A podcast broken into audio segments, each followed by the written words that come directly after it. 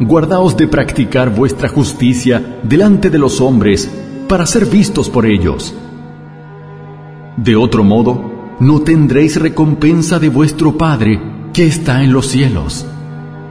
Por tanto, cuando des limosna, no lo vayas pregonando, como hacen los hipócritas en las sinagogas y en las calles, para ser alabados por los hombres.